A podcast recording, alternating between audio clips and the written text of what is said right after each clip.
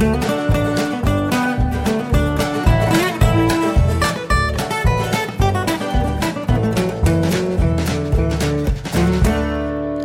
und herzlich willkommen zu Jörn Schars feinem Podcast Episode 303. Ich bin Jörn Schaar und ihr seid es nicht. Was soll ich sagen? Corona-Update. Ich könnte kotzen. Wir haben jetzt fast ein Jahr Pandemie. Oder es gibt immer noch so viele Leute, die diese Scheißregeln noch nicht drauf haben. Mit Masken, mit Abständen, mit Einbahnstraßenregelungen. Ich hab, war neulich in der Tankstelle und vor mir stand jemand, ich weiß nicht, der hat so Kram gekauft und Tanken bezahlt, bla bla bla. Und es sind auf, in der ganzen Tankstelle sind Pfeile auf dem Boden. Und da steht ein Schild Einbahnstraßenregelung. Und der Typ dreht sich doch zu mir um und will an mir vorbei. Den gleichen Weg, den er reingekommen ist. Mir bleibt langsam nicht mehr viel mehr übrig als Zynismus. Und dann, ja gut, machen wir halt auf unbestimmt weiter mit dem Scheiß. Lockdown hier, Lockerung da. Selbstisolation. Warum denn nicht? Kein Problem. Das Schöne ist, ich kann noch nicht mal Carbonara kochen, weil meine Specklogistik im Arsch ist. Rewe, ich hatte ja bei, bei im Rewe Online-Shop äh, Juancale bestellt, hatte erzählt in Folge 295 davon. Super geil, genau die richtige Portionsgröße, kommt irgendwie, musst halt, musstest ein paar Tage im Voraus bestellen und dann kam das halt per Express über Nacht äh, circa sechs Tage später an. Ja, also sechs Tage Vorlauf, um die, die Bestellung fertig zu machen und dann wird's per Express verschickt. Hat super funktioniert. Rock'n'Roll gibt's nicht mehr. So, das heißt, ich habe keine Möglichkeit mehr, eine fertig portionierte Menge von diesem supergeilen Carbonara-Speck zu bestellen und muss jetzt auf irgendwelche windigen Händler zurückgreifen.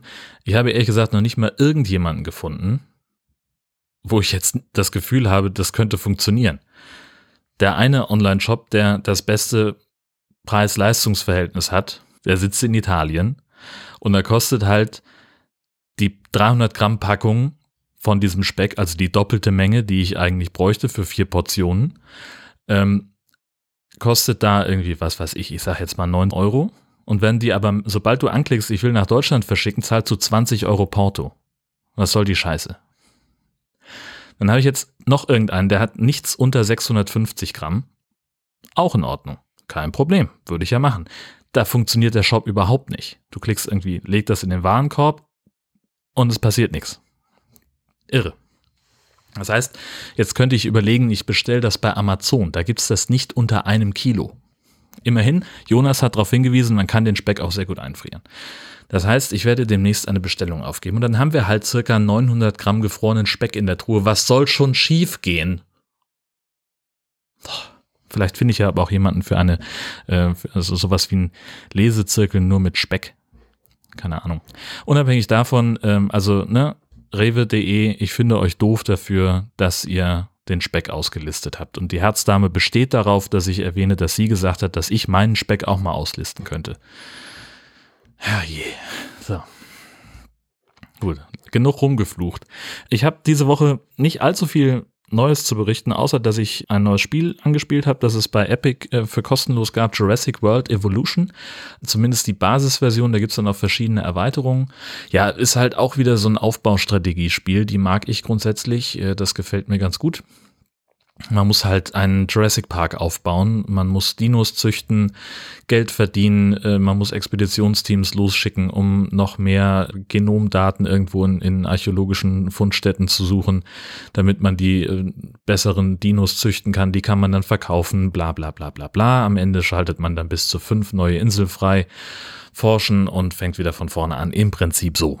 Im Spiel hat man es mit äh, seinem, beim Personal mit drei Fraktionen zu tun, Wissenschaft, Sicherheit und PR. Die stellen Aufgaben und wenn man jemanden zu doll vernachlässigt oder dessen Aufgaben zu oft ablehnt, dann kriegt er schlechte Laune, sabotiert irgendwann den Park.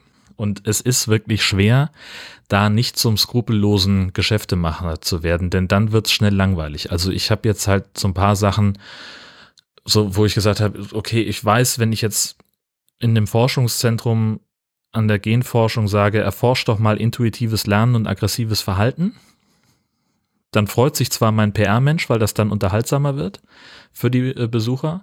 Ich weiß aber, dass das Risiko steigt, dass es schief geht. Also habe ich es halt gelassen erstmal. Da kommst du aber nicht weiter mit.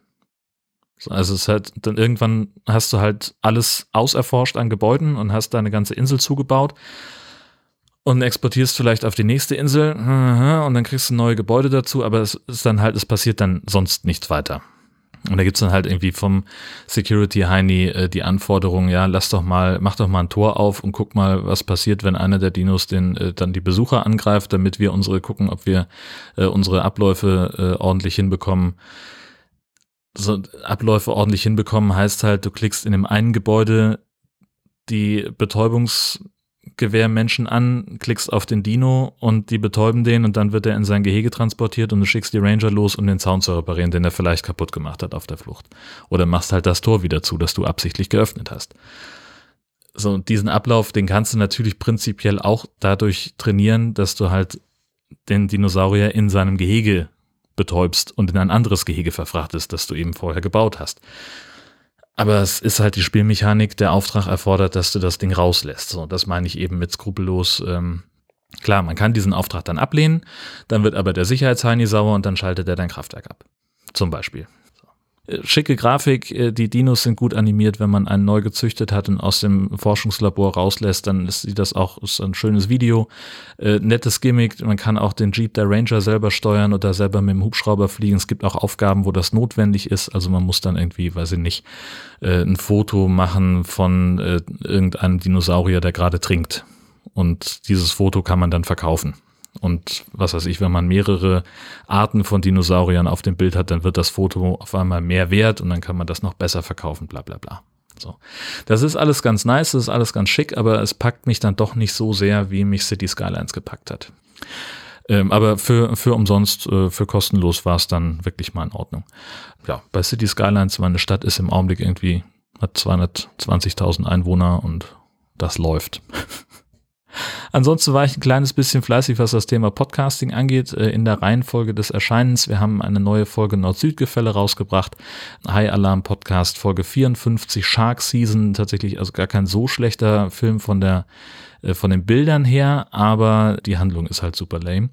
Und äh, das CCP Lagerfeuer 2 von 4 ist auch online. Also wir haben ja im Dezember dazu aufgerufen, dass sich äh, HörerInnen bei uns melden können, die mal mit uns einfach ein bisschen rumhängen wollen an so, einem, an so einer Art Lagerfeuer, ähm, wo wir halt dann sagen, wir unterhalten uns einfach ein bisschen über Camping und Gedöns. Das funktioniert ganz prima. Wir haben jetzt also, wie gesagt, die zweite Episode mit Inga, Peter und Christian rausgehauen am Wochenende und äh, auch da einfach eine Hörempfehlung von meiner Seite. Abgesehen davon bin ich der Meinung, dass Horst Seehofer als Bundesinnenminister zurücktreten sollte. Bis das passiert oder bis hier eine weitere Folge von Jörn Schaas für einen Podcast erscheint, wünsche ich euch eine fantastische Zeit. Tschüssi!